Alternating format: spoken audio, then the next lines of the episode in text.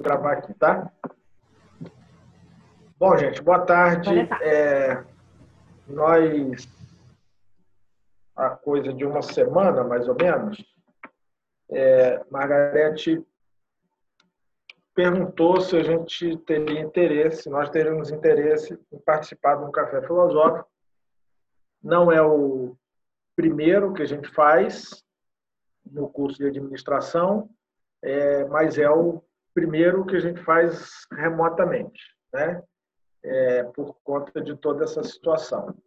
E aí a gente achou melhor fazer hoje,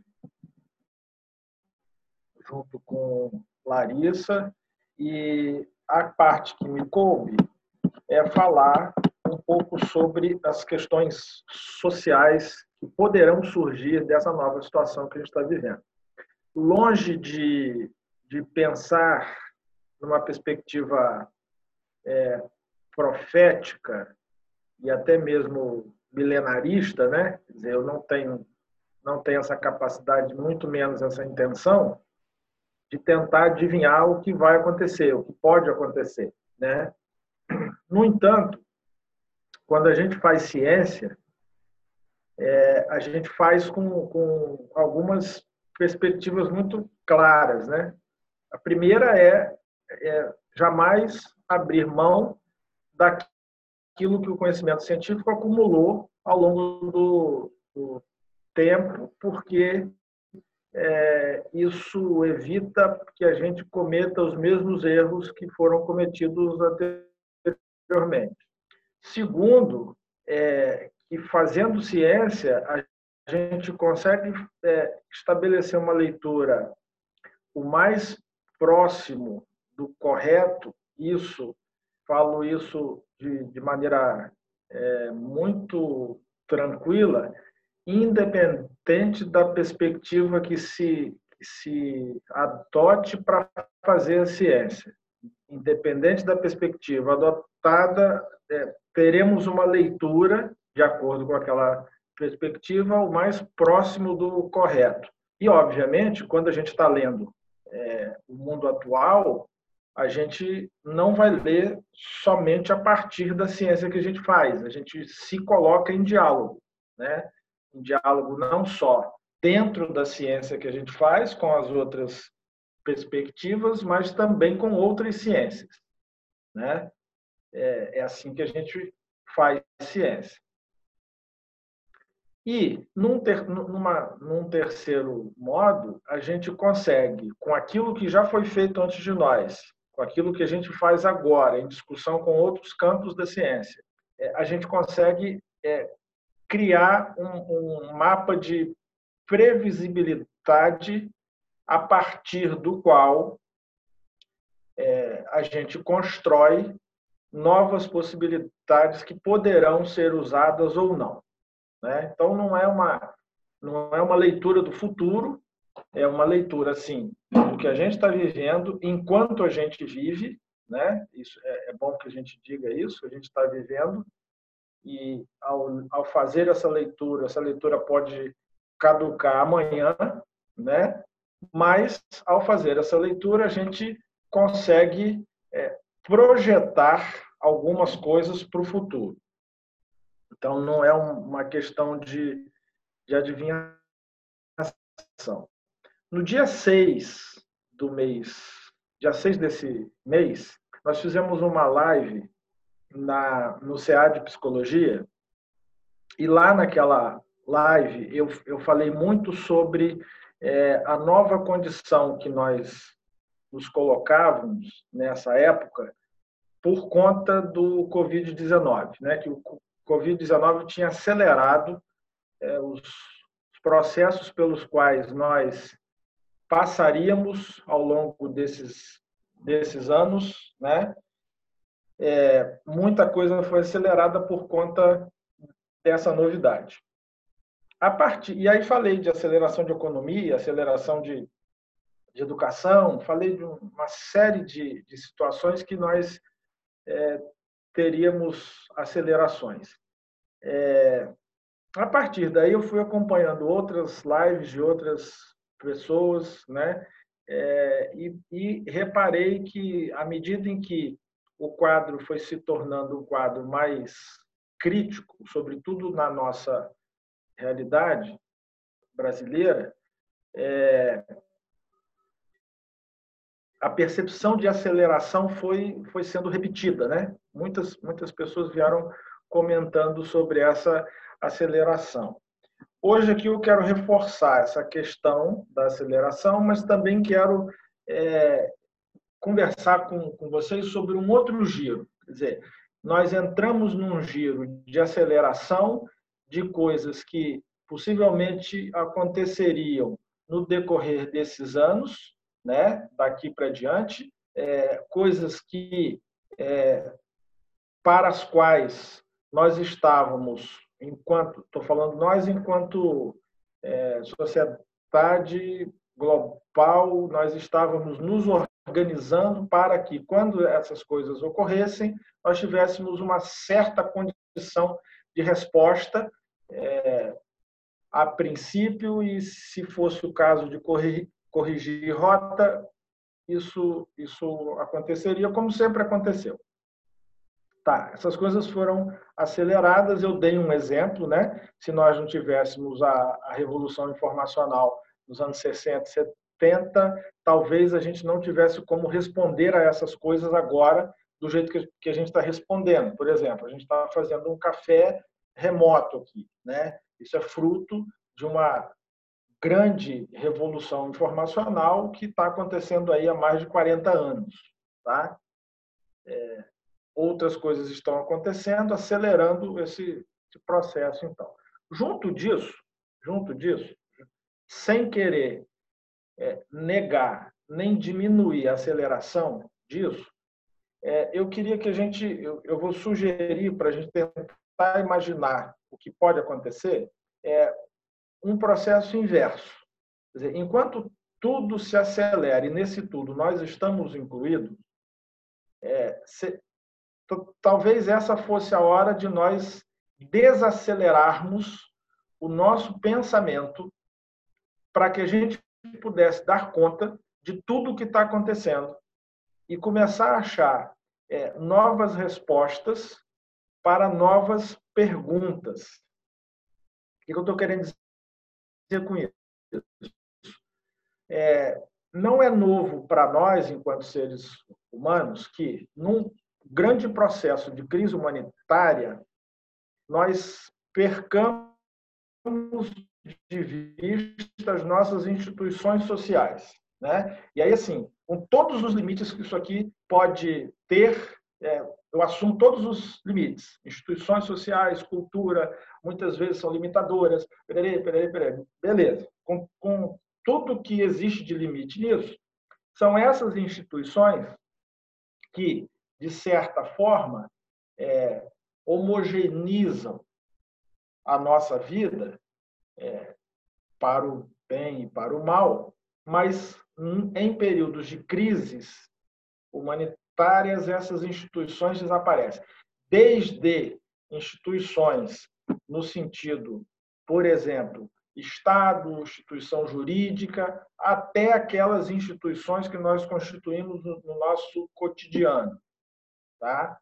Então, não é muito incomum que nós fiquemos alegres com qualquer é, medida ou qualquer atitude que, que, que venha é, recolocar o sentido humanitário na discussão. Né? Então, é, empatia, solidariedade, essas questões elas vão ressurgindo aqui e ali, né? e a gente volta a ter razões para crer que o ser humano está respondendo aquelas coisas, respondendo a essas novas situações. Então, junto com aquela aceleração que eu estava dizendo antes, eu sugiro a gente tentar imaginar uma desaceleração nossa para que a gente possa dar conta de todo o processo que está acontecendo, à medida em que cada hora que você liga TV, que você entra na, nas redes sociais, você tem uma informação diferente, uma informação nova, é, uma, uma informação que, de certo modo, assusta né? e vai deteriorando os nossos laços e a nossa capacidade de resposta.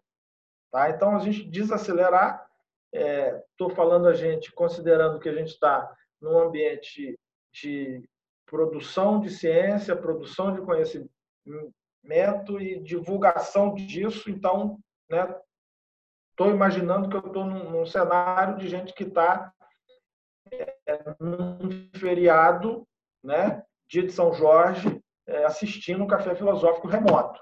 Então, não somos, como diria Alcione, não somos qualquer um.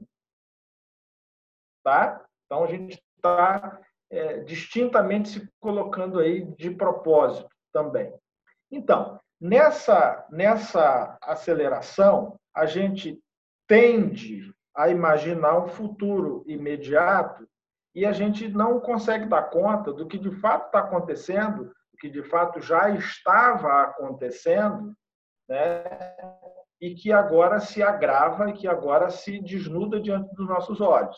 Quando a gente desacelera, a gente começa a imaginar outras condições. Por que, que eu estou dizendo isso? Esse mundo no qual a gente está é, entrando, que muita gente já começa a dividir a nossa, a nossa vida entre pré e pós-Covid, tá? é um mundo que vai exigir de nós novas sociabilidades. É um mundo que vai exigir de nós novas relações sociais. Aí você vai perguntar para mim assim, quais? Eu vou dizer para você, não sei, porque ainda não tive lá nesse mundo. Mas o que a gente consegue visualizar do que está acontecendo agora é que você é, está diante de uma situação em que ou os, os, as instituições sociais se resgatam da melhor maneira agora nas suas relações, sobretudo com a gestão do Estado, ou a gente entra num mundo em que a gente já começa a ver uma nova cartografia social. Não nova porque ela, ela já não exista, nova porque ela já ela, ela agora perde o seu véu. Tá? Quer dizer, ela já existia, mas a gente está diante de uma cartografia bastante é, diferente daquela que a gente assumia, daquela que a gente lia nos textos de graduação, daquela que a gente tinha alguma informação, que a gente via alguma coisa. Por exemplo, é, já, já se começa a, a falar na, não só na redução das viagens internacionais, como é, viagens internacionais só serem possíveis com alguma é, identificação digital sobre vacinas. Isso não é novo. Tá? Isso já vem sendo discutido há algum, alguns anos. No entanto, é, já se começa a discutir isso como um critério necessário para se permitir que indivíduos viajem de um lugar para o outro no mundo. Tá? Então a gente está falando de uma nova cartografia das relações, uma nova e aí assim é mais do que geografia, tá? Porque na cartografia eu, eu vou descendo o meu olhar no sentido de identificar cada um, quem é, onde está, aquela coisa de, de Globo Repórter, né? Como são, como vivem, o que comem, essa coisa aí, né? Quer dizer, quando você tem é, um programa estatal vinculado a uma operadora de, de telefonia que vai mapear é, por onde você anda e qual a relação entre os seus caminhos e a transmissão do vírus, a gente está falando de uma outra cartografia. A gente está falando de um outro mundo onde, de novo, não é que isso já não exista, existe, no entanto, agora a gente está assumindo isso como condição de vida. Tá? A gente está falando disso agora sem véu. Isso aparece, assim, é óbvio que as notícias de é, número de mortes, é, famosos que adoecem e morrem, elas, elas se sobrepõem a essas informações, mas é, essas informações estão circulando o tempo todo. Né? A gente está falando de é, indicação de quem vai e quem não vai morrer agora. Quem vai e quem não vai morrer daqui a um ano, dois, Tá? A gente está falando sobre é, diminuição de circulação de indivíduos dentro da própria cidade. Então, esse mundo que aparentemente está surgindo é um mundo no qual nós, é, um mundo do qual nós temos pouquíssimas informações, mas que se ele se confirmar desta maneira, novas sociabilidades precisarão surgir.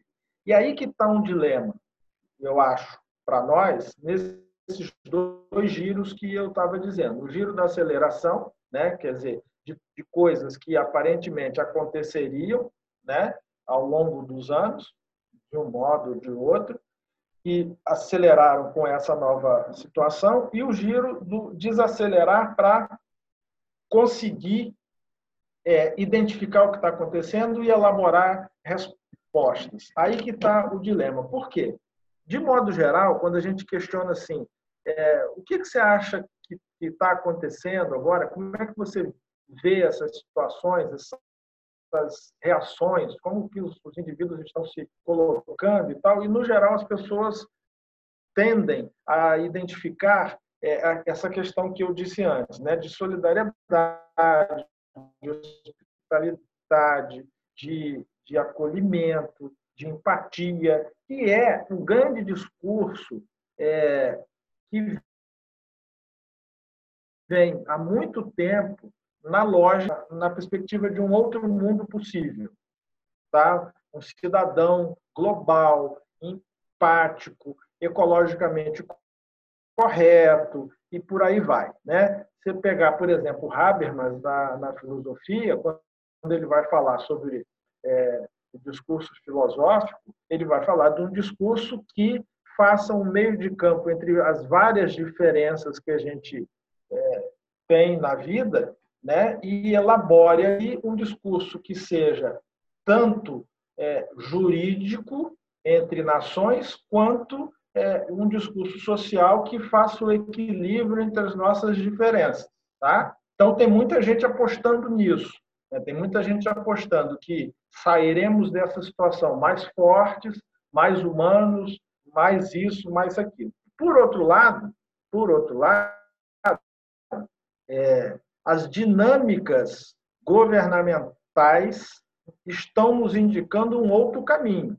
tá? E aqui não tô não tô me referindo e não estou me, me preocupando agora na minha fala com a questão específica do Brasil, né? Até porque nós estamos falando de uma pandemia, nós estamos falando de uma situação global e imaginar é, é, uma, uma, um país só nisso é ter uma percepção equivocada do que está acontecendo. Mas, se a gente reparar é, a forma como a Espanha lidou com isso, a Itália lidou com isso, a Inglaterra lidou com isso, os Estados Unidos estão lidando com isso, e nós, quer dizer, não somos só nós, né? E aí nós muito humildemente incluindo, mas assim, não somos só nós, é, essa forma de gestão tá, tem nos indicado não o caminho da solidariedade, da hospitalidade, da cidadania, da empatia, do acolhimento. Pelo contrário, essa forma tem nos indicado discriminação, rejeição, violação de direitos. E aí, gente, vai do nosso giro, vai de nós conseguirmos diminuir o nosso giro daquela aceleração que eu estava dizendo antes, para que a gente pudesse entender quais seriam as novas sociabilidades, quais seriam as possibilidades que nós teríamos num mundo em que discriminação, rejeição, é, violação de direitos se tornasse política de Estado, tá?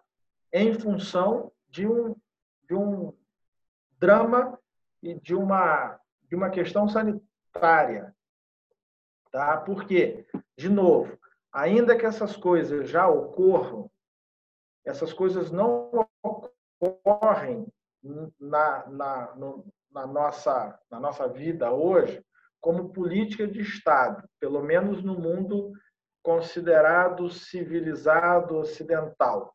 Beleza? A gente está falando de uma situação de, como eu falei antes, né? mapear os lugares por onde eu ando para saber se os, nos lugares que eu ando, né, é, como que está a transmissão do vírus. Será só isso que está sendo mapeado? Quer dizer, é, identificação de, de, de vacina, identificação digital de vacina.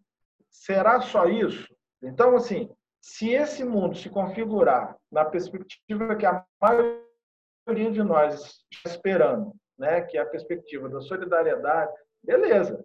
Vamos precisar estabelecer novas sociabilidades também, né, porque é, precisamos reproduzir essas ações.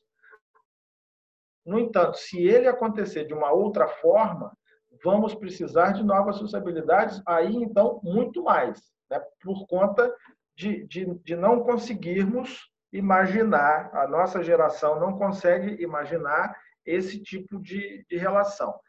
E aí eu queria alertar, só para caminhando para o final, alertar para é, as perspectivas que a gente tem nessa nesse jogo, né? Se nós é, conseguirmos sair do giro acelerado que, que essa situação nos coloca e nos colocarmos num giro mais lento, para a gente poder entender o que está acontecendo, é, a gente tem leituras, por exemplo, é, de como a China reagiu a isso em 72 dias, aliando gestão é, estatal com cultura milenar. Tá? E aí é um processo longo que não dá para explicar aqui, mas, mas depois eu posso deixar sugerido para quem quiser receber no, no seu e-mail algumas leituras para isso. Mas, assim, o grande processo, a, é, a grande dinamização da, da economia chinesa se deu quando ela sai em direção ao interior e ela vai combinar é, planificação econômica com é, as instituições sociais milenares que eles já tinham lá. Né? Então, isso é uma combinação que vai acontecer e vai ser estimulada. E, mas aí você pode falar assim, ah, mas a China, beleza. Vamos ver então o caso de Portugal. Portugal conseguiu é, reduzir e controlar do lado de lá, né, do ladinho deles, a Espanha não conseguiu. Quer dizer, essa lógica da, da, do Covid-19, que coloca em xeque todos os nossos sistemas, não só o sistema de saúde, mas todos os sistemas que a gente elaborou para viver, tá? é uma lógica que faz com que é, cada lugar do mundo reaja de forma imediata, porque é, é, você precisa fazer essa reação. Você tem uma reação, por exemplo, na Europa, vários países da Europa, de, a princípio, ignorar, negar e depois você começa a ter que decidir quem vive e quem morre.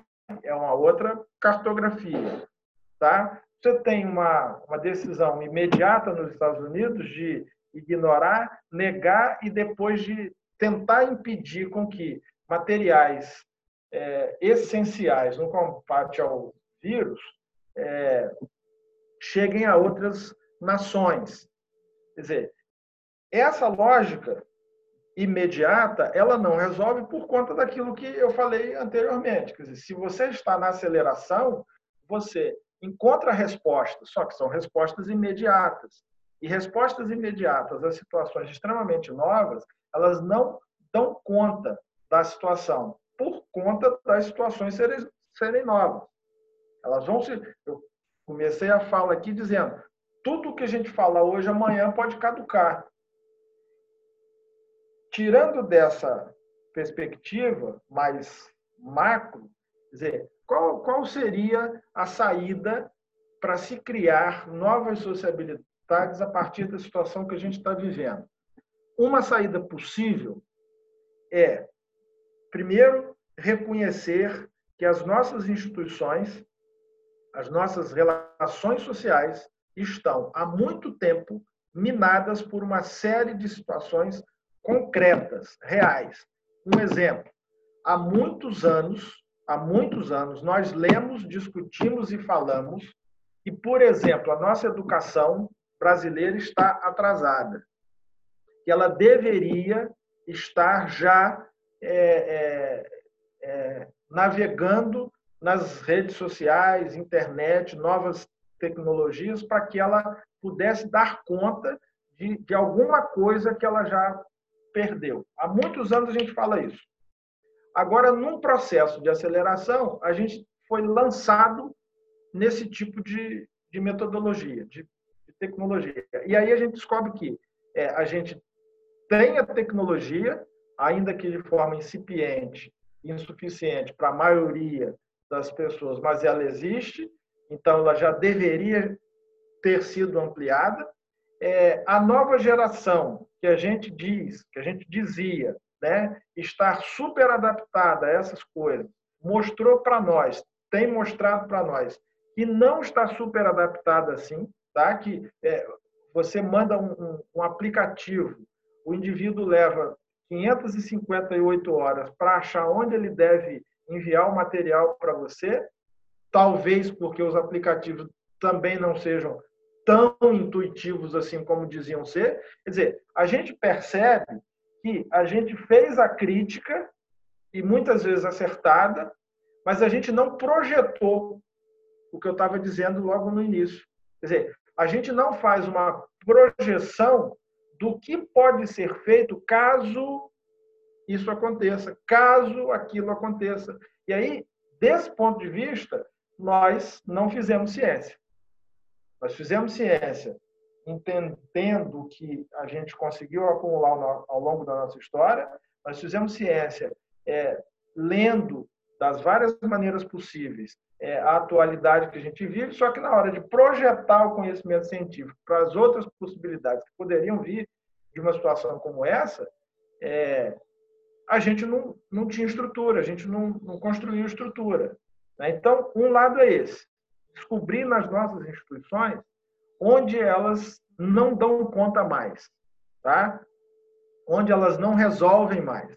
A gente está vendo aí é, liberação de recurso para a população, a população é, não tem CPF, a população precisa de um celular para receber um, um, um, código, não tem celular, mas a gente tem, tem pesquisa. Só vocês entrarem na internet, vocês vão ver, vocês vão ter pesquisa de, de um ano, mais ou menos, que dão conta de que existe dois celulares nesse país para cada habitante.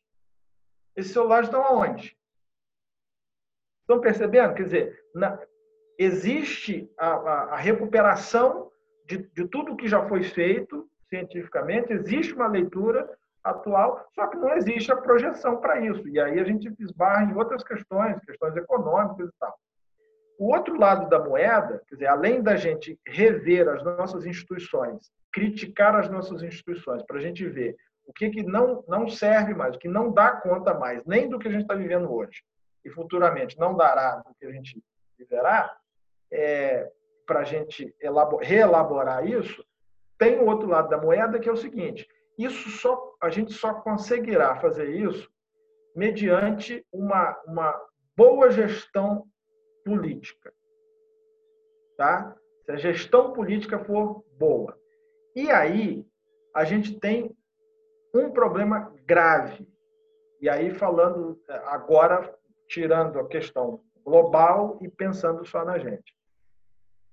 É, na primeira hora do, do problema, o que a gente percebeu? A gente percebeu a ideologização do vírus.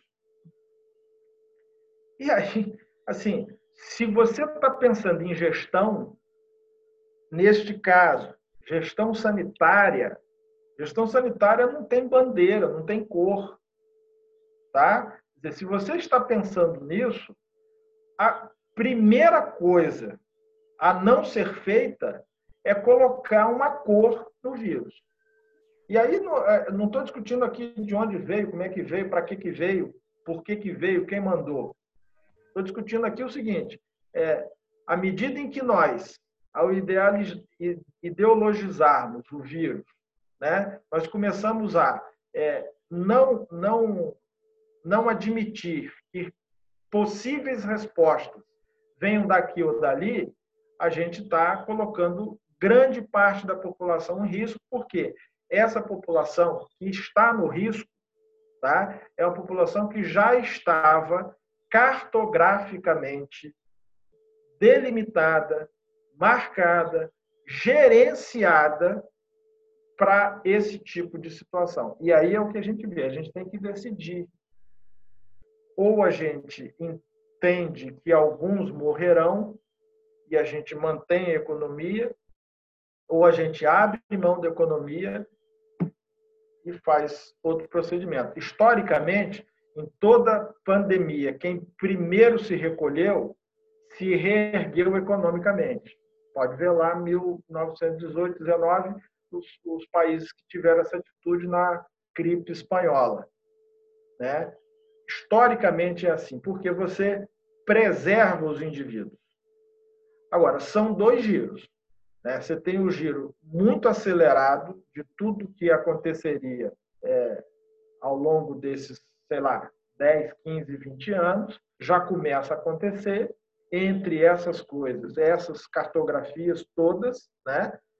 e eu, eu falei aqui várias outras, né? e o giro que a gente precisa fazer enquanto produtor de ciência para tentar identificar quais são as as respostas que a gente pode, com as quais a gente pode contribuir, né? Nessa, nessa nova produção de sociabilidade. Né? O nosso mundo vai mudar, né? Nós não não teremos as mesmas relações mais.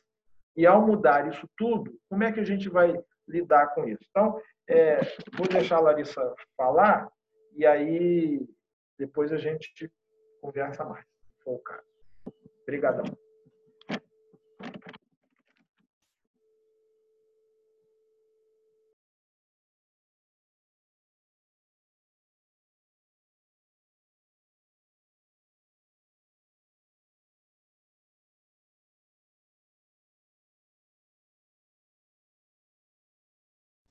Pronto. Bom, boa tarde, pessoal. Perfeita a fala do Luther. É, é, adorei, é realmente isso, essa aqui de desacelerar. Eu vou compartilhar a minha tela aqui com vocês agora. Eu preparei um material em slide. E aí eu preciso só que vocês me deem o um ok se vocês estão vendo a minha tela, tá bom? Só um minutinho.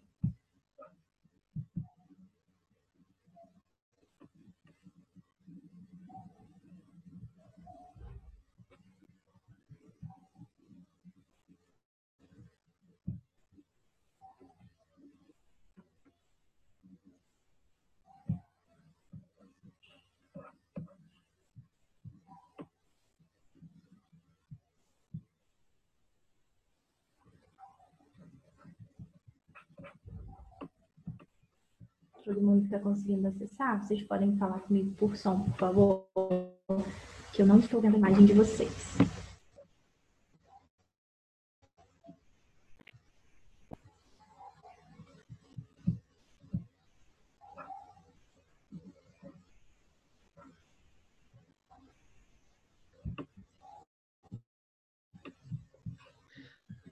Larissa sumiu da tela. Você pode botar, porque estava dando para ver de novo, tá?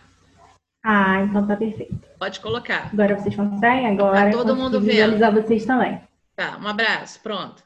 Bom, pessoal, a gente vai falar, a gente vai falar um pouquinho agora sobre os efeitos psicológicos, psicológicos que a gente vai ter após essa pandemia. É lógico que não tem como a gente prever de uma forma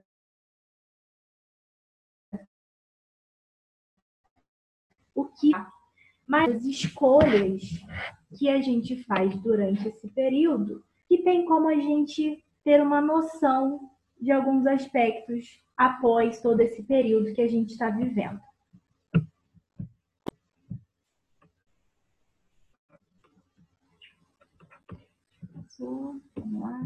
Bom, primeiro ponto que a gente vai falar é que toda essa questão deixa a gente muito vulnerável a nossa existência ela passa a entrar em risco. Todos nós estamos correndo um risco, né? É uma situação muito delicada em relação à nossa, à nossa existência.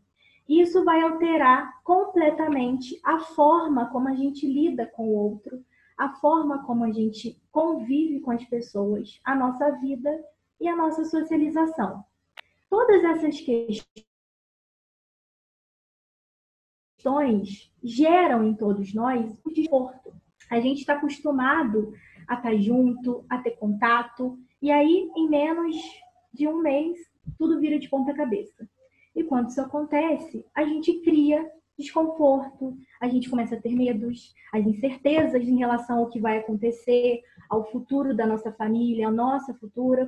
Isso tudo é algo muito desconhecido, mas que causa em cada um de nós um desconforto muito grande.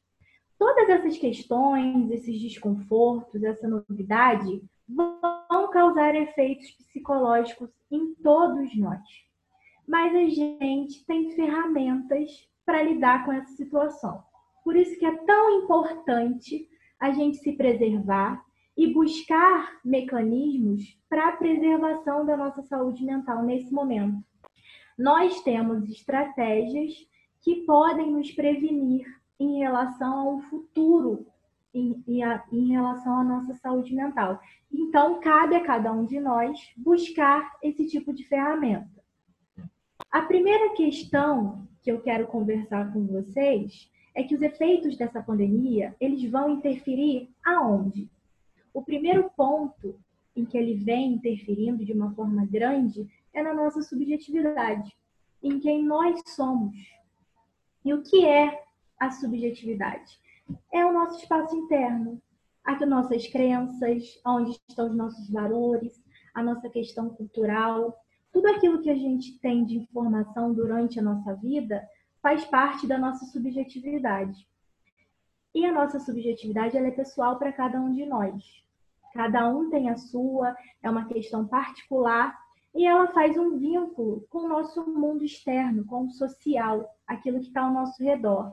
E quando esse tipo de coisa acontece, o impacto vem diretamente no nosso subjetivo, na nossa subjetividade, em cima dos nossos valores, naquilo que a gente crê, naquilo que a gente entende como verdade absoluta, e a gente tem um impacto nessas questões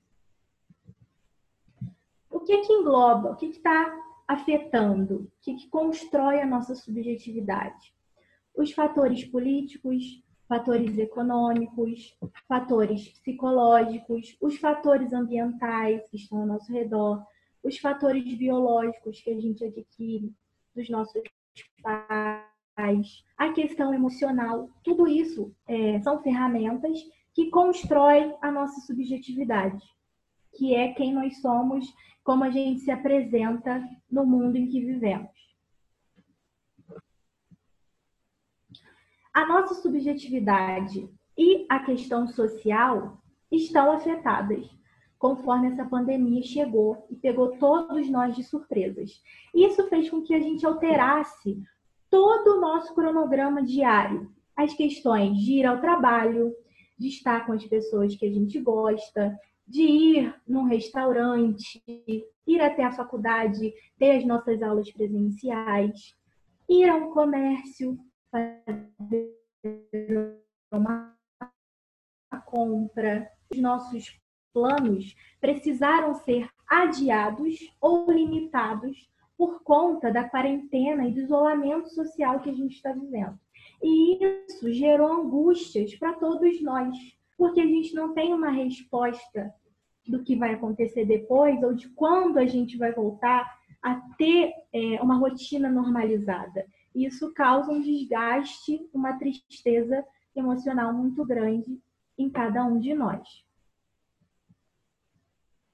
Então a gente começa a enfrentar essa nova realidade, né? Estamos isolados, estamos em casa e agora?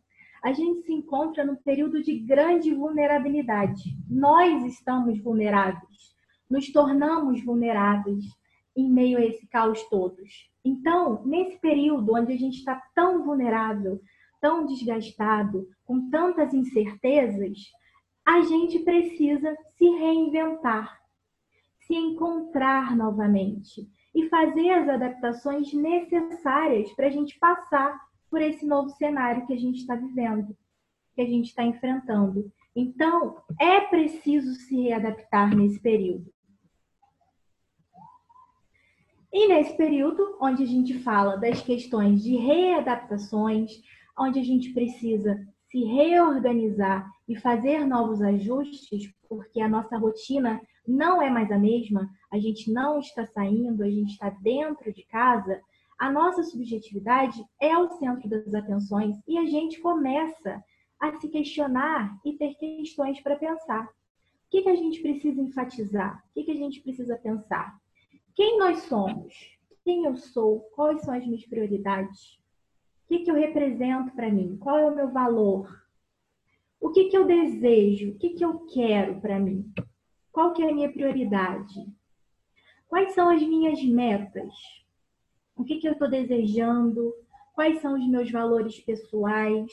O que, que eu quero para mim? Quais são as minhas prioridades neste momento? Porque as minhas prioridades precisam também ser readaptadas. No momento elas vão ser outras. Não tem como a gente manter as mesmas prioridades com tudo que a gente está vivendo. Então, nesse momento, a gente precisa virar o nosso olhar, a nossa meta para nós mesmos. Pensar no que a gente quer, em quem somos, o que a gente deseja e o que, que a gente representa para nós. Uma relação pessoal mesmo consigo. Então, é, tudo aconteceu muito rápido. A gente teve essa mudança aí repentina, né? Entramos o ano, o ano novo, carnaval e bum, quarentena. Foi uma mudança muito rápida. Aconteceu de uma forma que a gente não esperava. E tudo isso mexeu com a nossa existência. Quando isso acontece, quando mexe com questões existenciais, tudo ao nosso redor é alterado. Todos os nossos campos vão ser modificados. Então, o que, a gente tem que começar a observar? E o que acontece? A questão do tempo, o nosso tempo antes era um e agora é outro. Para alguns é bem rápido o nosso dia, passa correndo, faltam até horas, porque as atividades em relação a serviço e a questões, é, a faculdade, acadêmicas, enfim, elas estão mais constantes, então às vezes o tempo a gente não dá conta de um dia. Para outros, o dia é infinito, né? Parece que tem 48 horas, então a nossa noção de tempo ela também está modificada. As nossas questões de relacionamentos, a visão que a gente tem das relações com o outro, ou com o namorado, ou com o marido, ou com o familiar. A gente começa a ter uma outra visão dessas relações, da importância a questão da falta para pessoas que perderam algum tipo de familiar. O que é essa falta e o que ela representa para nós? A questão do desejo de estar com alguém, estar com os amigos, pessoas que viviam com a casa cheia, e agora não pôr os laços das relações, é uma questão principal, o afeto com o outro. Então, todos esses pontos, esses campos em que a gente está tá conversando e que foram alterados, a gente precisa reaprender. A gente precisa olhar para eles e dar um novo significado. A gente precisa observar o que cada um deles representa, o que representou e o que vai representar agora. Eles mudaram, então, a gente chega no momento que é um momento de repensar. Repensar em tudo. Repensar nessa mudança rápida que a gente viveu, no quanto a gente está vulnerável e a gente se permite estar vulnerável.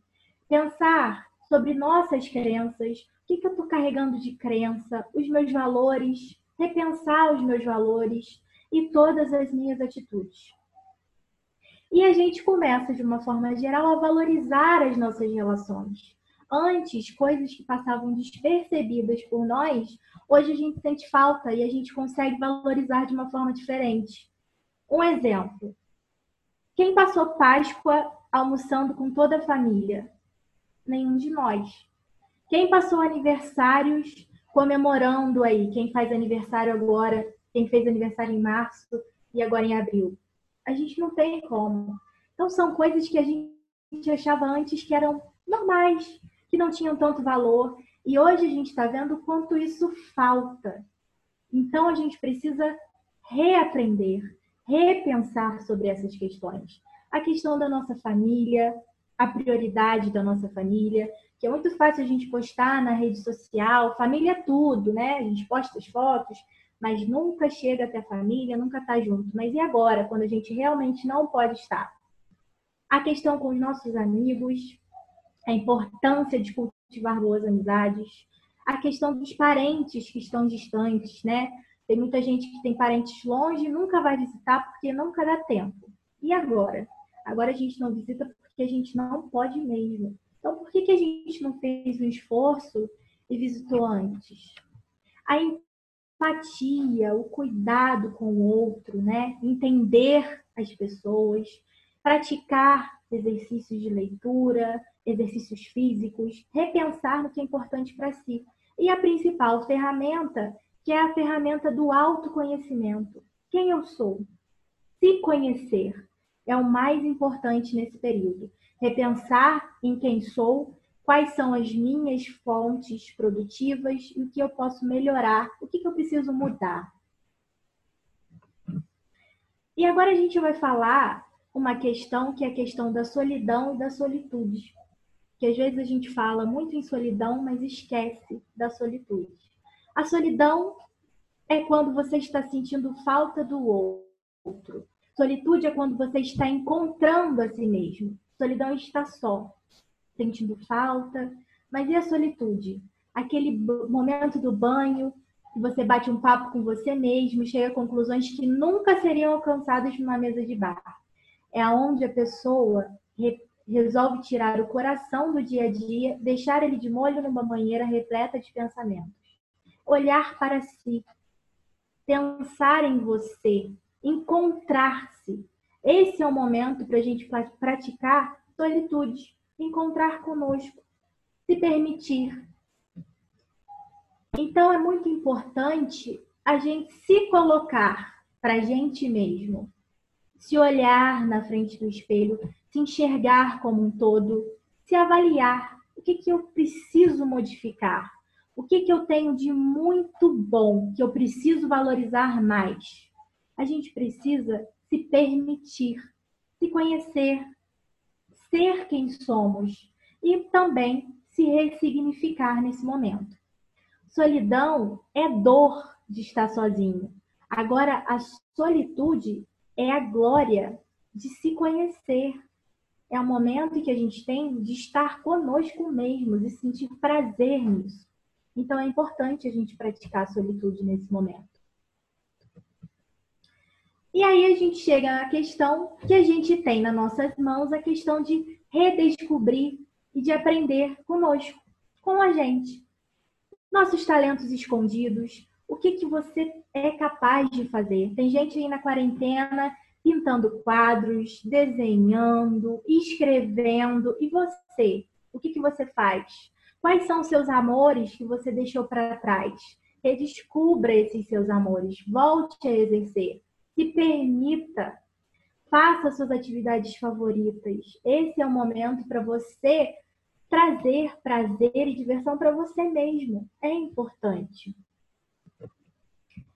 E nesse momento, aonde a gente precisa construir aquilo que é nosso e preservar a nossa saúde mental, a gente precisa construir a nossa sanidade psíquica todos os dias. Todos nós construímos o que é melhor para nós. E esse é o momento principal para isso. Todos nós temos mecanismos de preservação da nossa saúde. E a gente só precisa colocá-los em prática todos os dias. E como que a gente faz para preservar e para a gente colocar isso em prática? A gente pode trabalhar com meditação, a gente pode fazer yoga em casa, conosco mesmo, se permitindo. É importante nesse momento a gente selecionar as informações que a gente está se permitindo ver. Eu até destaquei ali para a gente falar um pouquinho depois. É um momento de ser positivo, de não ser pessimista. Chega de pensamentos negativos. A gente não precisa disso agora. É importante a gente manter uma rotina, porque tem gente está dormindo 5 da manhã, acordando 4 da tarde, isso não faz bem. A gente precisa ter uma rotina. A gente não pode deixar com que os nossos horários fiquem tão conturbados dessa forma. A gente não pode esquecer do nosso cuidado conosco. É, porque a gente fala assim: ah, tô em casa, tô de quarentena, não preciso fazer nada, não preciso me arrumar, não preciso fazer meu cabelo. Precisa. Por que, que você vai se abandonar nesse momento? Então, tire um tempo para você, cuide de você, faça coisas que lhe dão prazer, que você gosta e sempre busque algo positivo. Isso é muito importante. É o olhar para si sempre. Em relação à seleção de informações, por que, que eu falo tanto que a gente precisa selecionar aquilo que a gente vai trazer para a gente? Porque a gente vive numa mídia onde existe fake news o tempo inteiro. As notícias elas são totalmente mascaradas. A gente já não sabe o que é certo, o que é errado, o que de manhã era uma coisa, de tarde virou outra. Isso contamina o nosso sentimento, contamina quem a gente é. Então é importante a gente selecionar essas notícias quando chegarem até nós, mas que a gente tenha um horário para consumir. Se você viu o horário, o, o jornal da manhã, para que, que você vai ver ele de tarde novamente? Você já tem uma notícia ali. Não precisa ter sempre esse impulso de estar sempre procurando informações. Isso não vai ser produtivo para você. E quando você tiver essas informações na mão, que você tome cuidado e faça uma peneira naquilo que você vai distribuir para as outras pessoas. Talvez elas não tenham a sensibilidade que você vai ter. A gente não sabe como o outro vai encarar aquela informação e o quanto pesada ela vai ser. Então é importante a gente diminuir os acessos, diminuir as informações e compartilhar o básico. A gente não precisa encher as nossas redes sociais com informações, a gente não precisa procurar pra, por elas o tempo inteiro. Isso não é importante agora. O importante é estar bem e estar consigo, preservar quem somos e estar conosco o tempo inteiro, se conhecer. Isso é uma prioridade nesse momento a palavra realmente é ressignificar. Estamos nesse momento para dar um novo sentido à nossa existência. Há algo, há alguém, a gente precisa ressignificar nesse momento. Esse momento é propício para a gente fazer esse tipo de atividade e ele traz vários benefícios para todos nós a gente transforma a nossa tristeza em algo positivo, a gente aprende com os nossos erros, com a nossa tristeza. A gente faz dos motivos que nos deixam vulneráveis e que a gente pensa por vezes em desistir, a gente tem ferramentas e consegue encontrar motivos para continuar a gente encontra forças para a gente não ficar sempre se vitimizando e procurando circunstâncias que não são boas, que são ruins. A gente busca por motivação, a gente não duvida de quem somos, não duvidamos da nossa capacidade. Então, é importante dar um novo sentido àquilo que vivemos, dar um novo sentido para quem somos, para aquilo que a gente almeja, aquilo que a gente quer, é importante ressignificar. E o mais importante é que a gente faça o que nos deixe feliz, que é o que importa. Coloque seus projetos em prática. Quem ainda não tem algum projeto esquecido na gaveta que precisa ser refeito? Comece um novo idioma ou um curso que você tem vontade de fazer há muito tempo, só que o nosso ritmo de vida tão corrido não permitiu. O momento é agora. Se permita, faça assistir as nossas séries preferidas, Netflix, Telecine, enfim, a gente tem uma variedade. Então vamos assistir. Fazer o que nos deixa feliz. Cozinhar, cozinhar para você, fazer uma receita que você gosta, experimentar novas receitas, conversar com seus amigos antigos ou conversar com seus familiares, refazer vínculos que antes você tinha perdido e ficou com aquela sensação ruim mas que agora você quer refazer, também é muito importante. ver as fotos da nossa família, relembrar momentos, relembrar viagens, coisas que lhe tragam alegria e sentido nesse momento. Ler. E o ponto mais importante: se você não quiser fazer nada, não faça. Se você quiser só ficar com você, na sua companhia, no sofá da sua casa, faça isso. O importante nesse momento é que não haja cobranças. A gente não precisa se cobrar agora. A gente já se cobra tanto e a gente vivia um momento que a gente se cobrava mais ainda. Por que, que a gente vai fortalecer essas cobranças nesse momento? Não há necessidade. É momento de ser feliz, independente das nossas escolhas, do que a gente quer fazer naquele momento. Mas faça o que te agrada, que te deixa leve, o que te traz sensações gostosas, o que te traz prazer, o que te conforta. É isso que a gente precisa focar nesse momento. E agora a gente vai falar um pouco, porque nem tudo flores, sobre as escolhas e as consequências dessas escolhas. Se a gente tem, durante esse período que estamos vivendo, escolhas erradas, onde a gente não consegue se adaptar a esse novo cenário, essa nova realidade que a gente está vivendo, nós vamos adoecer. Isso vai gerar problemas para a nossa saúde, quando tudo acabar, ou durante esse período também. Por isso que é tão necessário a gente se adaptar, a gente se controlar nesse período para que a gente consiga prevenir que aconteçam efeitos negativos quando tudo isso acabar. Então, esse é o primeiro ponto. Após a pandemia, que é o que a gente quer discutir um pouco nesse momento.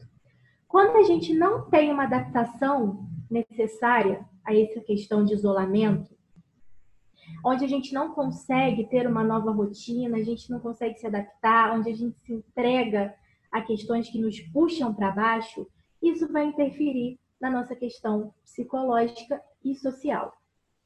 E com todas essas questões atrapalhando o nosso convívio, a gente tem consequências. E a consequência em relação a essa não adaptação vai ser o aumento de casos de ansiedade e de depressão na população. E eu peguei alguns dados para a gente conversar, que é o seguinte: segundo a Organização Mundial de Saúde, a depressão afeta 322 milhões de pessoas no mundo. No Brasil, 5,8% da população sofre com esse problema, que afeta um total de 11,5 milhões de brasileiros. Segundo os dados da Organização Mundial de Saúde, aqui, o Brasil é o país com maior prevalência de depressão da América Latina. E aí a questão que fica é a seguinte: se a gente não se adaptar, se a gente não ter, se a gente não pensar em nós, buscar reaprender tudo que a gente está vivendo, ressignificar, será que esses números eles vão aumentar após a pandemia? É isso que a gente precisa pensar. E se a gente não se adaptar a esse cenário, é possível sim que esse número em relação à ansiedade e depressão aumentem no cenário pós-pandemia, porque a gente não se preservou, a gente não olhou para dentro de nós e buscou formas de preservação. Então, é, a gente vai ter esses aumentos em relação à ansiedade, em relação à depressão. E uma coisa que a gente vem observado, principalmente nas redes sociais, é a questão da dependência química, que também vai ser um ponto que pode vir a ter um elevado número pós-pandemia. Por quê? A gente observa que as pessoas estão utilizando álcool e drogas, principalmente a questão do álcool, né? A gente vê aí nas redes sociais fotos, stories o tempo inteiro na questão do álcool, como um mecanismo de defesa pessoal. A gente nega tudo que a gente está vivendo. Não, tá tranquilo. Toma gripe, aqui não chega. Não tem problema, estou de quarentena. Por que, que a gente faz isso? Porque a gente não dá conta do que a gente está vivendo. A gente não dá conta da gama de informações que a gente está recebendo. E a forma que a gente tem de se preservar em relação a isso é utilizando o mecanismo de fuga, que nesse caso é o uso em excesso do álcool. E nós temos a questão também da automedicação incorreta, que muitas pessoas estão fazendo e fazem de forma precipitada. Isso também vai gerar uma, uma preocupação muito grande em todos nós pós-pandemia. Ah, acho que estou com ansiedade, acho que estou depressivo, faz uma automedicação. Não procura um profissional para orientar no caso que ela está vivendo. E aí, essa propagação do álcool nas redes sociais, que preocupa a todos nós por conta da dependência química, é porque as lives, né, que a gente está tá vendo aí, as músicas são ótimas, né? Bruno Marrone, Gustavo Lima, muito bom. Porém, a gente vê o uso abusivo do álcool o tempo inteiro. E isso se tornou uma coisa bonita, né? A gente não tem uma live aí que tenha água, que tenha um suco. É sempre muita bebida alcoólica. E isso está se propagando muito rápido. E as pessoas, nas suas postagens nas redes sociais, estão reproduzindo. Então, final de semana tem live, parti o mercado para comprar cerveja, que eu tenho que afogar as minhas mágoas na live. Mas isso é algo positivo? Será que isso não vai surgir um efeito ruim na gente quando tudo isso acabar? Então, tudo isso está ficando bonito, está ficando leve nas redes sociais. Uso abusivo de álcool, não tem problema, misturado com, uma sofrência, mas só que isso vai ter consequências. E a gente vai experimentar essas consequências, porque a gente vai ter um aumento dos casos de alcoolismo, quando tudo isso terminar, do uso abusivo de drogas, das doenças que vão aumentar, que são doenças ligadas à ansiedade, estão ligadas à depressão. Então, a gente vai ter consequência de todas essas questões que a gente está experimentando hoje e que a gente está achando que é normal. Só que isso sempre vai ter um reflexo lá na frente. Mas, né, quanto a gente consegue trabalhar com uma adaptação positiva em relação a tudo isso que a gente está vivendo, a gente consegue se ressignificar, se conhecer, voltar o olhar para dentro de nós, a gente tem resultados positivos. A gente consegue se preservar. Por isso que é tão importante nesse tempo a gente buscar essas ferramentas e preservar a nossa sanidade mental. Porque no final a gente consegue obter resultados significantes.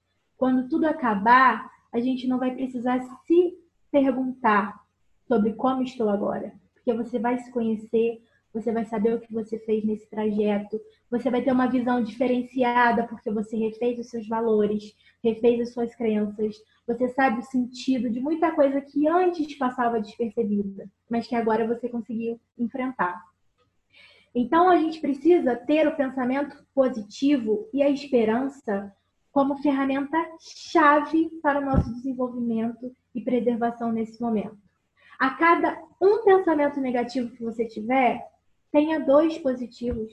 A gente precisa reverter. A gente é capaz de reverter esses pensamentos. A gente é capaz, a gente só precisa querer. Então, toda vez que vier algo ruim na sua mente, um pensamento que te eleva lá embaixo, tenha dois positivos. Trabalhe isso diariamente em você, para que você não tenha consequências quando isso tudo acabar. Após esse período, gente, tudo vai mudar, né? O Karnal fala muito e ele falou em uma entrevista que quando isso acabar, quando acaba uma epidemia, as coisas mudam. A gente tem vida, né? Então tudo vai mudar. Nada vai ser como era antes, absolutamente nada. Nossos valores, nossas questões, tudo vai mudar. A nossa percepção de mundo e das coisas ao nosso redor vai ser alterada. E a nossa subjetividade também, porque a gente vai trabalhar nela durante esse período. Por isso que é tão importante vocês fazerem as escolhas certas durante esse tempo. Pensem em vocês, busquem ressignificar, busquem solitude, se conheçam, se permitam, façam o que lhe dá prazer, aquilo que é bom para você, que te deixa feliz, te deixa calmo. E se não quiser fazer nada, só seja, faça aquilo que é bom, que te deixa bem. Para a gente finalizar, eu deixei essa frase aqui para todos vocês. Vamos encarar esse tempo como um intervalo da vida, uma oportunidade para a gente pensar e repensar. Que depois dessa sejamos todos seres mais evoluídos. É nisso que a gente precisa focar: evolução, ressignificação e aprender a ser melhores, tá? Essa é mensagem que eu queria deixar para vocês hoje. Espero que vocês tenham gostado. E é isso. Vou interromper aqui o nosso compartilhamento para a gente abrir para perguntas.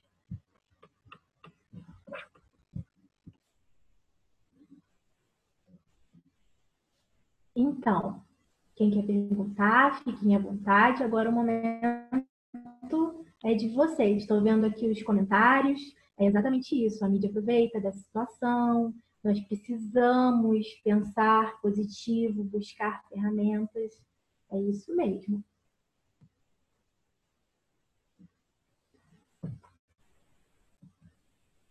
A Andrea comentou: deixa esse momento com uma grande vírgula. Apesar de continuarmos acelerados, ainda assim somos obrigados a parar e respirar. Com certeza. Esse é o momento. Damos uma pausa. E agora?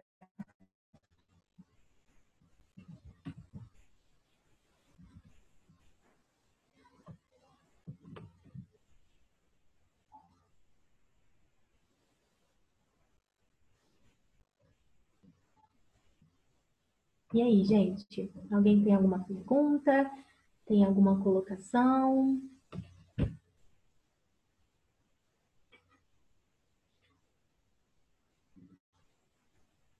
Carlos falou que tem uma grande preocupação que envolve os adolescentes nesse isolamento. Sim, com certeza. Carlos, deixa eu achar aqui de novo que eu estou perdendo você.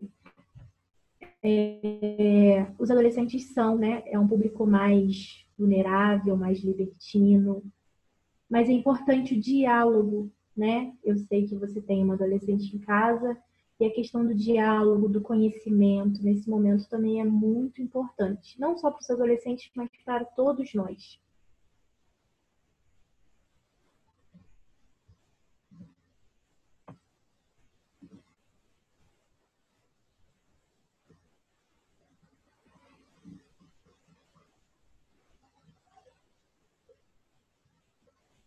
Ó, o Carlos está fazendo vários vídeos de receita, viu? Eu tenho acompanhado, tem mesmo, vários pratos deliciosos.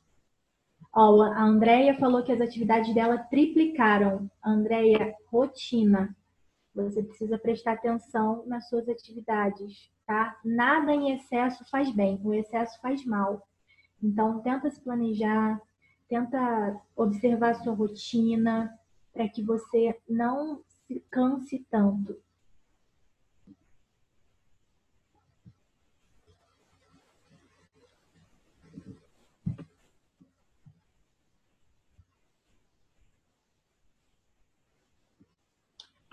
Nayane perguntou na questão do sono. O sono está ligado um pouco à nossa ansiedade.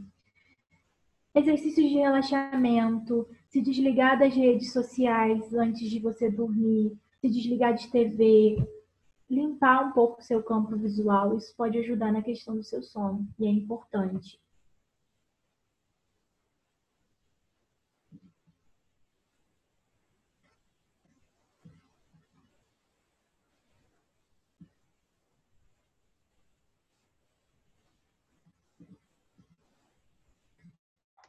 Tem a questão. Oi, econômica. boa tarde. Boa noite, quer dizer já. É, as perguntas deverão ser feitas pelo chat, assim que nós tivermos é, a finalização. Né? A Larissa finalizou a palestra dela, agora a gente passa para o professor Luther finalizar a palestra dele, e depois a Larissa com as perguntas também. E aí, por volta das 18h30, nós vamos terminar, ok? Então, qualquer pergunta pelo chat, ok, meus amigos?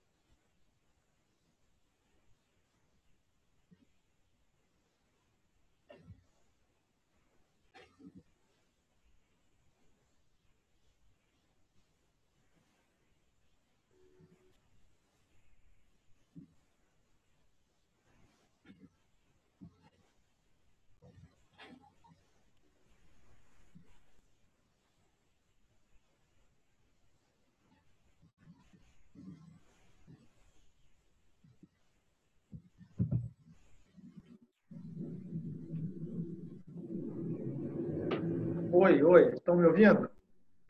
Agora que é...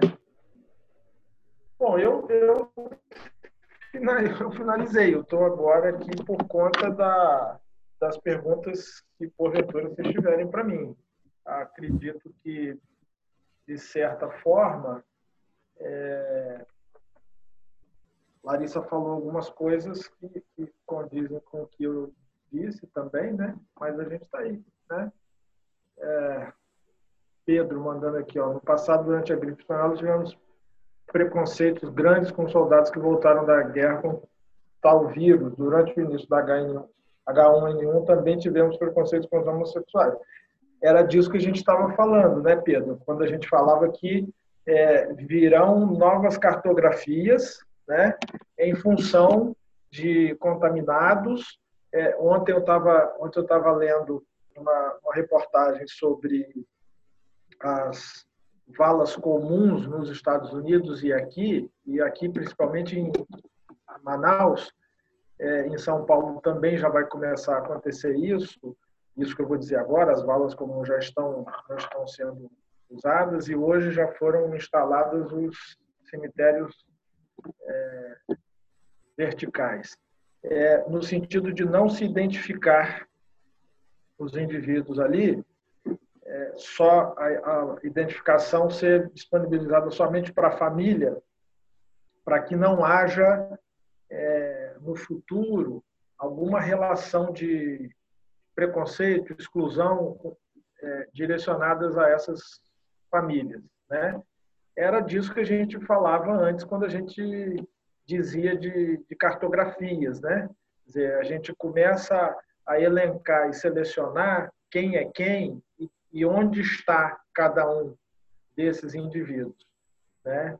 É, no tocante a isso, para ser assim mais mais responder mais de forma direta, né? Quer dizer, comentar o que você falou aqui, é, é fundamental nessa nessas novas sociabilidades que a gente vai ter que elaborar, a gente estabelecer a necessidade, que é uma necessidade que sempre existiu, né, de a gente conversar no sentido mais mais puro que essa palavra carrega com ela, né? Quer dizer, você versar com o outro, você se deslocar daquilo que você sabe, daquilo que você é, daquilo que você tem, de tudo isso que a Larissa falou, né? daquilo que é a sua subjetividade em direção ao outro.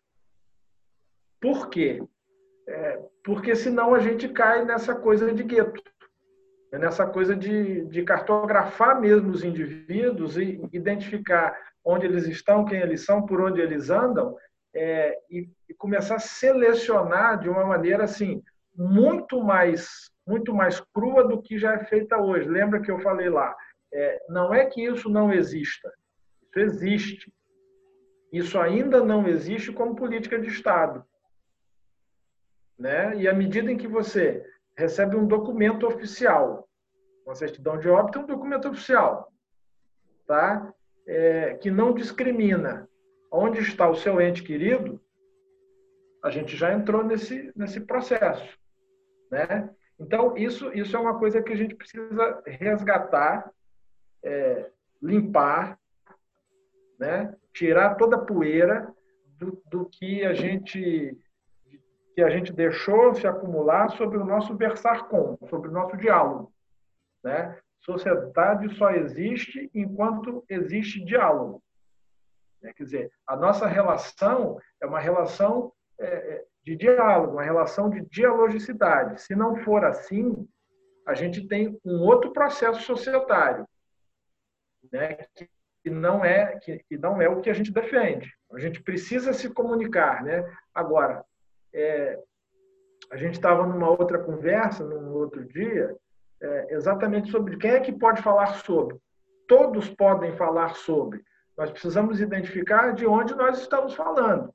Então, quando a gente fala assim, é, é, fique em casa, faça de acordo, faça as, suas horas e os seus dias de acordo com aquilo que você pode fazer. Nós estamos falando de quem? Porque há pessoas que não estão podendo ficar em casa. Há pessoas que não estão, não estão podendo, que ficam em casa, mas não conseguem se isolar. Porque é muita gente em pouca casa. Há pessoas que não têm casa. Então, assim, essa cartografia ela está ficando cada vez mais explícita, cada vez mais nítida para todos nós. E nós vamos precisar resolver isso a despeito de, não resolvendo, a gente agrava o resultado da pandemia. Né? É, vamos considerar, como eu falei antes, a gente já tinha elaborado uma certa condição que está nos permitindo ter, por exemplo, esse tipo de contato aqui. No entanto, a gente está vendo que ainda é defasado. Se a gente não considerar a atualidade da nossa questão, a gente corre o risco de, de agravar essa situação. Né? É... Exatamente, Andréia. Letícia Pelé também está falando aqui, né? pode haver um aumento da exploração do mundo do, do trabalho pelo mundo do capital? Pode, pode. Né? À medida em que é, é, você. Vamos lá. Se nós, se nós considerarmos que, o, o, o, de certa forma, o home office vem funcionando e vem funcionando no mesmo valor é, que o trabalho anterior funcionava, no mesmo valor financeiro, tá? É, à medida em que é, a gente não considera o volume de trabalho que, que é desenvolvido nesse, nessa, nessa modalidade, a gente pode estar falando disso sim. Até, até isso seria alvo de, de nova sociabilidade. Quer dizer, com quem que a gente vai conversar? Né? Quem é que. Porque, assim, eu estou vendo aqui vários professores, professor Jorge, Márcia, a gente na sala de aula, a gente está sendo visto pelo aluno. Né? Está sendo visto pelo aluno. Agora, o aluno está tá com a real dimensão da quantidade do nosso trabalho para chegar na sala de aula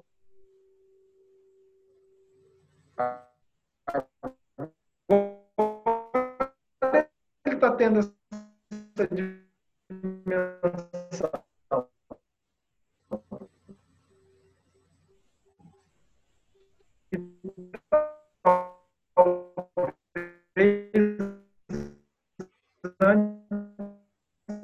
ele não tivesse. Ele mais bem. É como se fosse assim. Você chegou, falou, acabou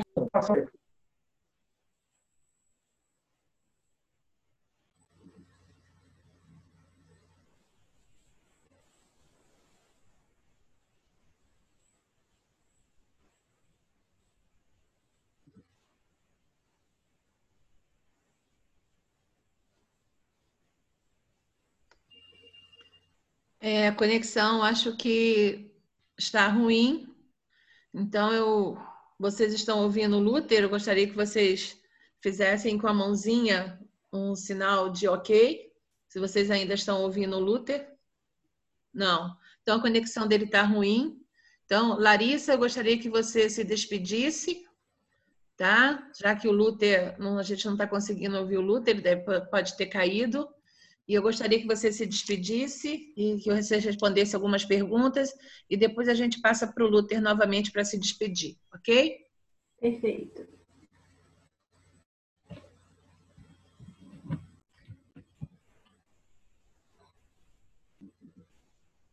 E aí, gente? Podem mandar as perguntas.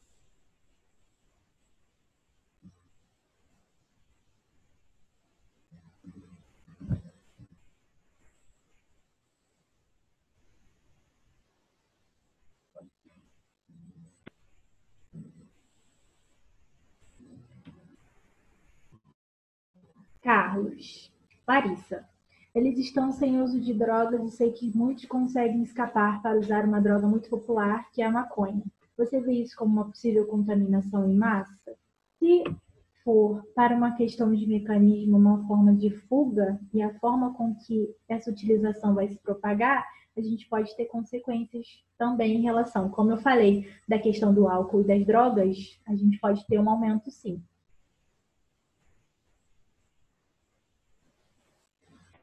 Luther voltou.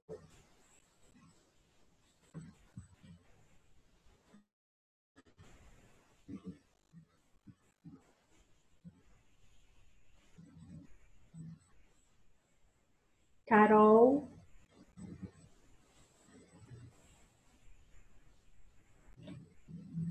Com certeza, nós vamos ver esses efeitos ao longo do tempo. Não tem como a gente ter uma previsão certa em relação a isso de uma forma geral. Vai muito de cada um das escolhas.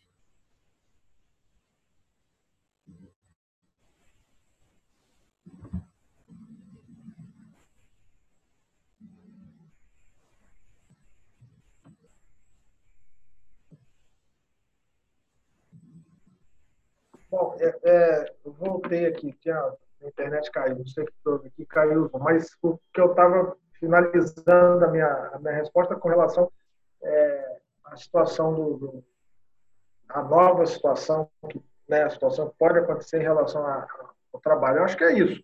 A gente precisa é, reconsiderar uma série de coisas, entre elas essa, esse novo tipo de, de, de produção, né, que na, na, sociologia organizacional, a gente tem chamado já há uns, uns 20 anos, não, ainda não é um conceito, né? mas possivelmente né? ainda não é um conceito como Taylorismo, Fordismo, a gente tem chamado esse período de Uberismo, né? que é esse essa produção é, flexibilizada, autônoma, né? direta com, com o cliente né, e simplesmente mediada por, por um vetor da economia, né, seja ele qual for. Né. Acho que com essa aceleração isso vai acabar virando um, um conceito como os outros que já aconteceram. Né. É, tem aqui algumas perguntas, vou tentar responder algumas, tá? É, são muitas, eu perdi algumas delas quando eu caí, mas tem uma do Carlos aqui. Ô, Carlos, o, o, o monitoramento, se eu acredito que haver, haverá monitoramento a partir de, de vacinas, né? É, o monitoramento ele vai acontecer neste caso, é, é, era essa questão né, que a gente colocava. Quer dizer, nós estamos num caso de, de, de saúde pública, num caso de, de sanitarismo, onde é extremamente necessário que haja monitoramento. Ou seja, isto pode ser uma grande desculpa para. Agora, é, essa é uma discussão que a gente já tem há bastante tempo. Né? Quer dizer, é, desde lá, se a gente pegar desde Foucault, Deleuze, Guattari, a gente está falando disso. Né? É, controle, monitoramento de tudo que a gente faz nessa vida e tal, nesse mundo e tal. Acho que não seria novidade se acontecesse, né? Sobretudo agora que você tem um argumento muito forte. Precisamos saber de onde vem para onde vai, né? É, o Yuri está perguntando aqui, como vocês veem a questão dos adolescentes na pós-pandemia. É, quem, quem foi adolescente aí vai entender o que eu estou dizendo. Adolescente, a adolescência é uma pandemia. Sem pandemia nenhuma, adolescência é uma pandemia. Né? é, com a pandemia, assim, é tenso, é tenso, mas, mas talvez, exatamente por eles estarem nesse processo muito mais claro, muito mais clarificado, de passagem de uma etapa a outra da vida, talvez eles tenham muito a contribuir tá? conosco. Não sei, vai depender da. Aí acho que Larissa pode responder isso melhor do que eu, vai depender muito da abordagem que a gente fizer é, é, a eles nesse caso, não desconsiderando que, é, do mesmo jeito que a gente sofre com essa situação, eles também sofrem. Né? Além né, da brincadeira que eu fiz aqui, né? Quer dizer, além da própria pandemia que eles vivem nesse período da vida deles. Então, assim, depende muito da abordagem que a gente fizer a eles, né? Eu tenho dois em casa, então, assim, são duas pandemias, né? E aí você tem que saber abordar isso para você poder lidar com esses indivíduos, que são indivíduos extremamente criativos, extremamente é, é, propícios a, a, mudanças, né? muito mais do que nós. E a gente tem que saber abordar isso aí. Mas aí esse, esse papo é de, é de Larissa. Larissa é, é, exatamente isso, Luther. É a questão como isso tudo está chegando para eles. Até porque a gente não tem uma resposta final de como eles vão ficar, de como vai acontecer. Então é a abordagem mesmo, a forma que tudo chega, a forma como ele está, a questão do olhar para si também e da conversa com as pessoas que estão ao redor. Se você gerar pânico, você vai colher pânico. Se você plantar sabedoria e aprendizado nesse período, você vai colher isso também. Mas eles são uma pandemia, sim. Então não tem como a gente concretizar isso tudo. Mas é a questão da relação. É muito importante nesse momento os laços e os vínculos. E conversa. A gente precisa se permitir trocar informações nesse diálogo, ouvir o que ele tem a dizer. E aí as coisas ficam mais leves. Mas não tem como a gente ter um diagnóstico preciso de como vai ser a adolescência quando tudo isso acabar.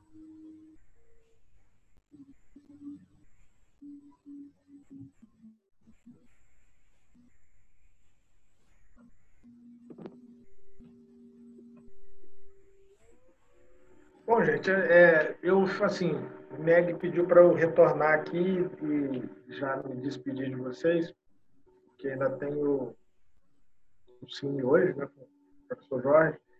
É, primeiro, eu queria agradecer o convite da, da Meg, agradecer é, a participação da Larissa também, né, junto comigo. Larissa, é, ela está na transição de ex-aluna para atual colega de produção. Isso é, isso é um dos fatores importantes da nossa universidade, né?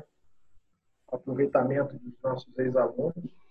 E agradecer a vocês também que se dispuseram a, vir nesse feriado, é, escutar a gente, conversar com a gente.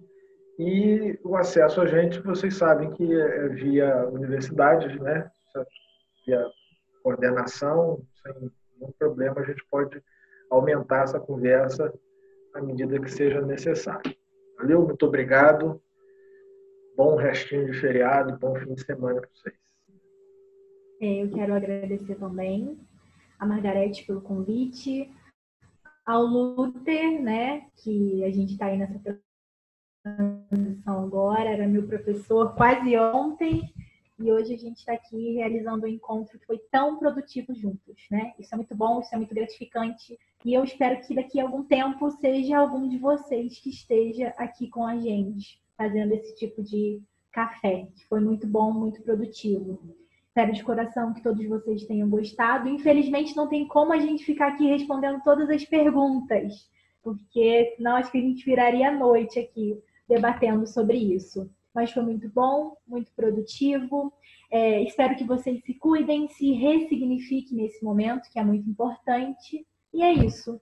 Um beijo grande para todos vocês. Muito obrigada pela participação e atenção até agora. Foi excelente. Obrigadão. Boa noite, meus amigos. Eu queria agradecer em nome dos cursos de administração, pedagogia e psicologia, inclusive os nossos alunos dos três cursos que estão presentes aqui, os nossos professores também estão presentes. Queria agradecer às coordenadoras Adriana e Marinéia, agradecer principalmente Luther e Larissa por esse apoio, né, por essa, essa compreensão nesse momento tão difícil que todos nós estamos vivendo, tanto vocês como alunos e nós como professores e demais membros da sociedade. Queria agradecer à instituição que nos deu, está nos dando esse privilégio de estar com os nossos alunos, estar com a sociedade também, porque esse evento também é aberto para a sociedade não só para a academia, mas aberto para a população. Então, foi é, interessante que todos participassem. É, gostaria de convidar vocês, a partir da próxima semana, a gente vai estar com vários eventos até na segunda quinzena de maio, que é os eventos pelo Zoom, chamado Projeto Fênix, que são várias palestras, inclusive tem palestra da Larissa também, da Adriana, é, palestras de vários cursos da universidade voltados para os nossos alunos, empresários e empreendedores. Vocês estão convidados, a maioria das palestras e minicursos são de graça, e a gente vai fazer igual como a gente fez agora, tudo pelo Simpla, disponibilizar o link pelo Simpla também, como nós fizemos agora. Nós temos uma palestra agora sete e meia, chamado Cine Empreendedor, com o filme Um Senhor Estagiário. Nosso palestrante está nos honrando aqui nessa, nessa, nesse Zoom agora, nessa palestra da Larissa e do Luther, que é o professor Jorge Bezerra, internacionalmente conhecido.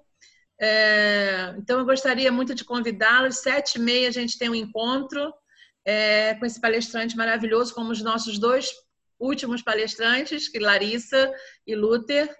E agradecer a todos a presença e dizer que o Simpla é, vai emitir para vocês o certificado e todas as pessoas que se inscreveram e participaram, porque eu controlei todo, todos os nomes aqui, vão receber o certificado pela extensão para valer de hora de atividade complementar também. Isso é muito bom para nós e para vocês, né? E é um momento que, apesar de nós estarmos em casa, nós professores, a gente está trabalhando bastante para que vocês não se percam e que tudo flua, não só as aulas dentro de sala de aula, mas atividades acadêmicas também, de atividades complementares. Né? Vamos produzir, porque é isso que a gente está precisando, né? ocupar a mente. Isso aí, agradeço a todos vocês e agradeço a Larissa mais uma vez, agradeço ao Luther, agradeço a Adriana, que também está aqui, Marinéia, e todos que estavam presentes. Espero que vocês tenham gostado. E aí a gente tem mais uma palestra hoje, sete e meia. E semana que vem, na primeira semana, primeira semana até a segunda semana de, de maio, nós vamos estar também com vários mini cursos voltados para, essa, para essas áreas. Então, assim, participem, é de graça e vai, para quem é aluno, vai agregar conhecimento e vai agregar a hora de atividade complementar, tá bom? Beijo a todos e obrigado pela participação. Tchau!